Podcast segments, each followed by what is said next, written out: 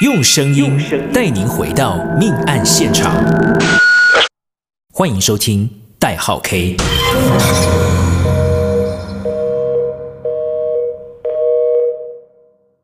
大家好，欢迎收听代号 K，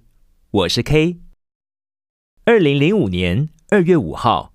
再过三天就是除夕夜了。过年前的那几天，通常大家都忙着大扫除，因此清理出来的垃圾量也会非常的多。这天深夜，苗栗头份有两名拾荒者想说，趁着年前大扫除，看看是否能捡到些值钱的东西来变卖。他们来到一处垃圾子车前，马上注意到都快满出来的垃圾堆。最上面有一个东西闪着亮光，走近一看，原来是个大行李箱。可能是上头的金属零件反光吸引了他们的注意，随手动了一下行李箱，觉得行李箱似乎装着什么重物，心想可能是居民大扫除丢弃的书本，同时一边打开行李箱，想看看。还有没有其他值钱的东西？没想到行李箱里面另外还用黑色塑胶袋包裹着物品，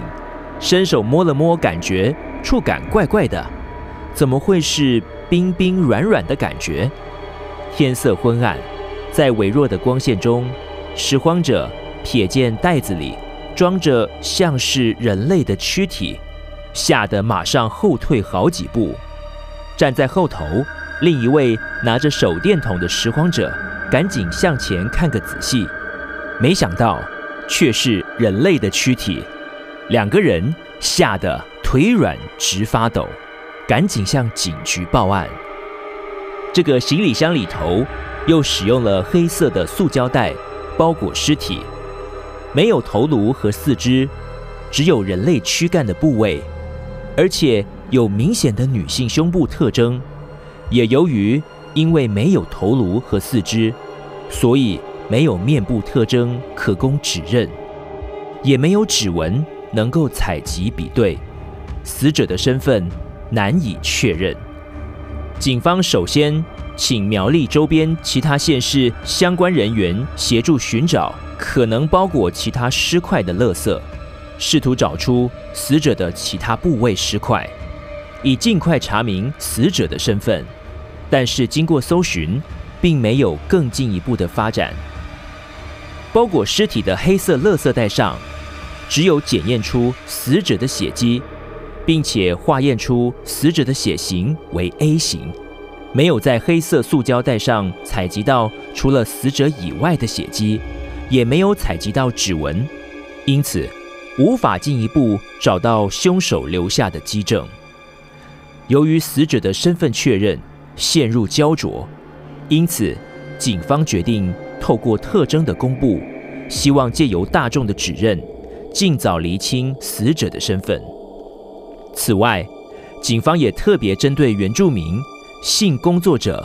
外籍配偶、失踪人口做清查，并且将清查范围扩及周边的城市，是否有弱势族群的失踪。根据死者躯干部位的特征，这名女性的左边臀部有一个两公分左右大小的胎记，胎记上面还有一个约一公分的旧伤痕，腹部则有曾经剖腹生产的疤痕。除了确定死者曾经生产过，研判死者年纪约三十至四十五岁，身高约一百六十公分，死亡的时间。没有超过三十小时。死者的背部有两处刀伤，胸口周围则有多处刀伤，而且主要集中在心脏的位置。警方研判，这样的行凶手法通常是具有强烈的仇恨情绪，而且尸体的肢解刀法相当平整利落，凶手的心理素质强大。加上由于完全采集不到任何指纹，研判凶手应该事先准备了手套作案，心思相当细腻。警方在死者的胃部检验出有意妥明用药的残留，这是属于精神疾病类的医疗处方签。为了找出死者的身份，警方过滤使用这个药物处方签，并且血型是 A 型的女子，人数有九千人。再将范围缩小到苗栗以北的城市，也有四千多人。由于人数过于庞大，清查比对陷入困境，仍是无法调查出死者的身份。警方在公布死者的特征之后，虽然曾经接获民众指认可能是自己失踪的家人，但是经过 DNA 的鉴定，也都一一排除。弃尸的行李箱和塑胶袋无法找到其他基证，这具女性躯干尸体上的线索也无法进一步厘清身份。警方决定寻找其他方式，以突破目前侦办的瓶颈。此时，警方将追查的方向重回到丢弃尸块的行李箱上。警方发现，这个深蓝色的行李箱看起来相当新颖，就连行李箱上金属材质标志都还贴着胶膜，没有撕掉。认为这个行李箱可能是才刚购买不久的。警方在制造行李箱的厂商即将放年假的前夕赶往访查。根据制造这个蓝色行李箱的制造商表示，这款行李箱是当年一月份才开始销售的新样式，而且目前的销售据点主要在桃园新竹地区。透过厂商查核销售记录显示，从一月到当月，总共卖出四百多个行李箱。警方缩小交易时间，到案发一周内的记录查核，查到总共有十七笔在桃园的销售交易记录。针对这十七笔交易记录进行清查，试图找出可能的嫌疑人。在这十七笔交易记录中，有一笔交易引起了警方的注意，购买这款蓝色行李箱的这笔交易日期就在案发的前一天，也就是二月五号。这天夜间一点，有名男子到二十四小时营业的大卖场购买了这款蓝色行李箱之外，查核这笔交易记录，这名男子同时购买了手套、垃圾袋、清洁剂。除了案发现场也是使用黑色垃圾袋包裹尸体之外，手套和清洁剂也非常符合作案的迹象。而且半夜到卖场特别购买这些物品，也显得非常可疑。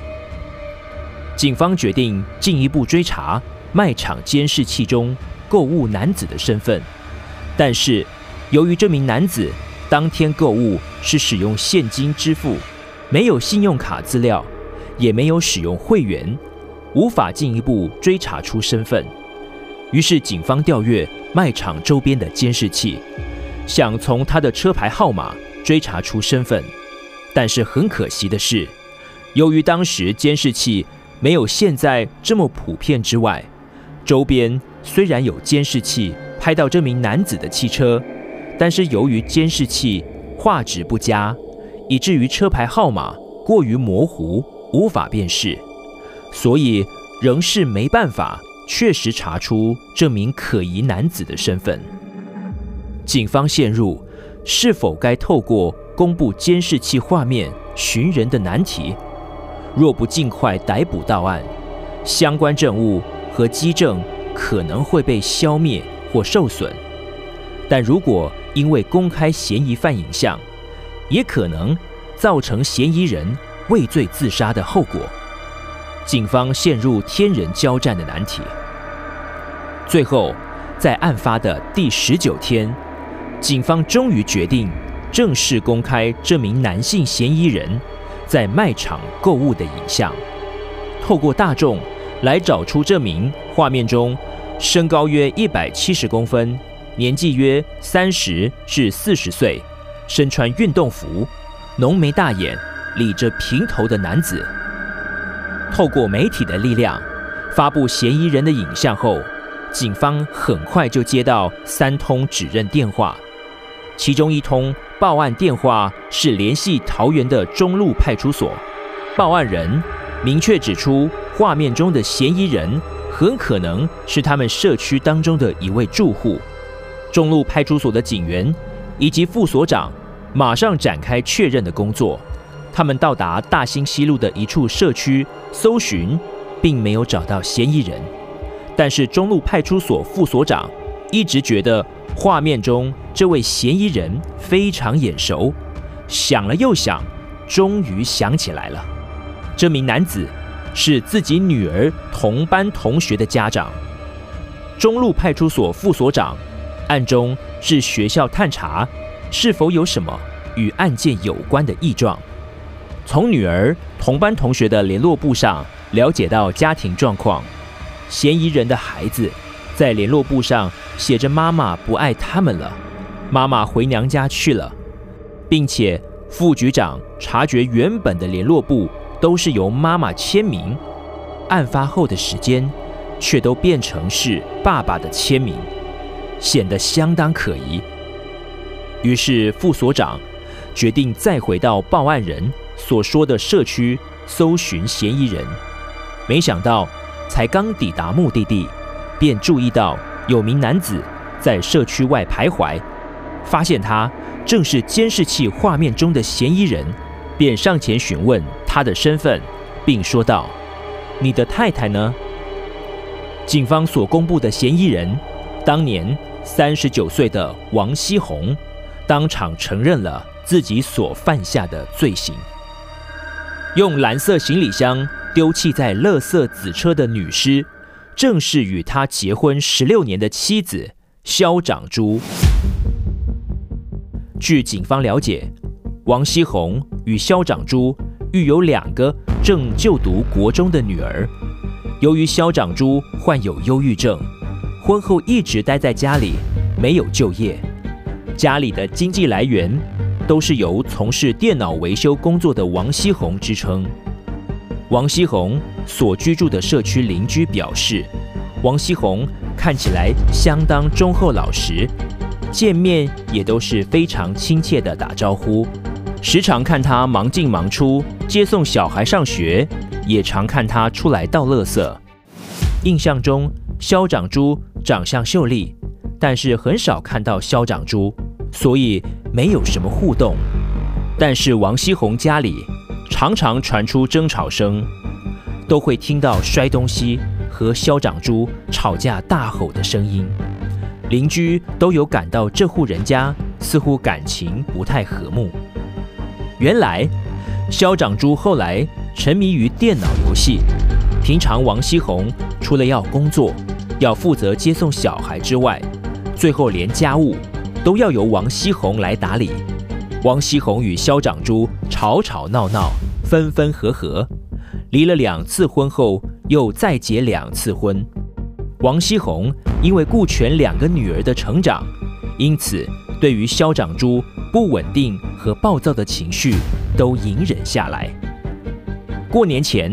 王熙红除了要上班，还要大扫除。为了减轻压力，因此那几天两个女儿是送到爷爷奶奶家住。二月四号。一个人忙进忙出的王熙红，看肖长珠又只顾着自己玩电脑游戏，于是指责萧长珠为什么不多考量萧长珠自己需要洗肾的母亲，将自己的母亲接来同住照顾，不仅可以减轻聘请看顾的费用，他在家里整天玩游戏，不如尽点孝道照顾自己的母亲。没想到。被指责不孝的萧长珠辱骂王熙红，打了王熙红一巴掌后，突然迅速冲到厨房。王西红见状，赶紧跟上去，随后马上看到肖长珠从厨房拿出一把水果刀，准备攻击王西红。王西红马上躲下刀子，等他回过神来，才发现自己已经在妻子身上留下许多刀伤。妻子也没有了任何气息。王西红第一时间曾经想要到警局自首，但是他又想到还有两个需要照顾的女儿，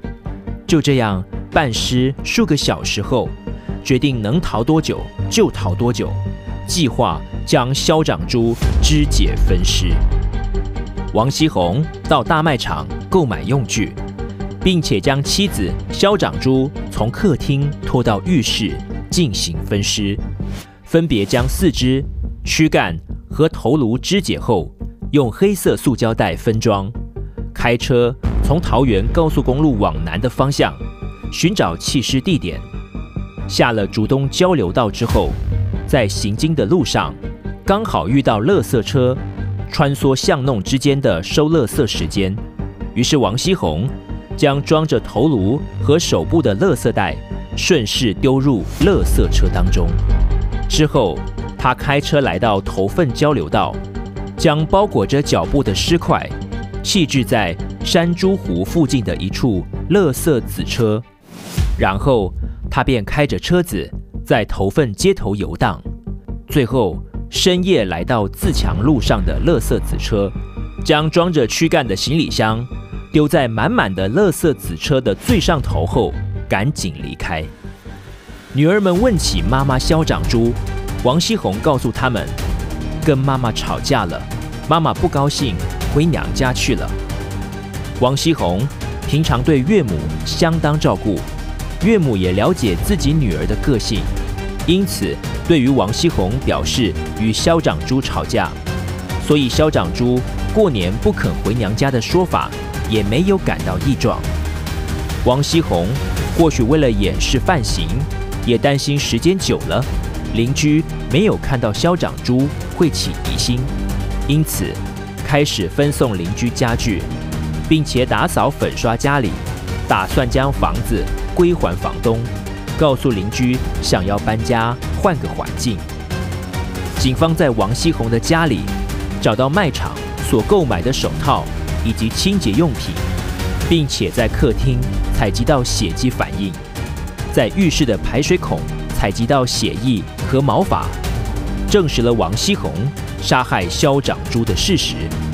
后来警方。试图在垃圾场开挖寻找肖长珠的头颅和四肢，但是可能是过年的垃圾量实在太多了，垃圾场堆积了太多的垃圾，难以找寻，也或许有些垃圾已经焚烧完毕，最后并没能找到肖长珠其他部位的尸体。王锡红对于自己的犯行深感懊悔。认为自己太冲动，才会铸下大错，愿意面对法律的制裁。一审，王锡红被判处十二年刑期，但检察官认为轻判，再次上诉。王锡红的两位女儿表示，父亲对家庭非常照顾，母亲则是脾气暴躁，常常主动挑衅父亲，也会动手摔东西，攻击父亲。甚至还会拿刀威胁父亲。父女三人还曾经被母亲赶出家门，而在外住了几天。最后，法官认为王锡宏作案时精神好弱，权衡情理法，二审判处王锡宏十五年刑期定谳。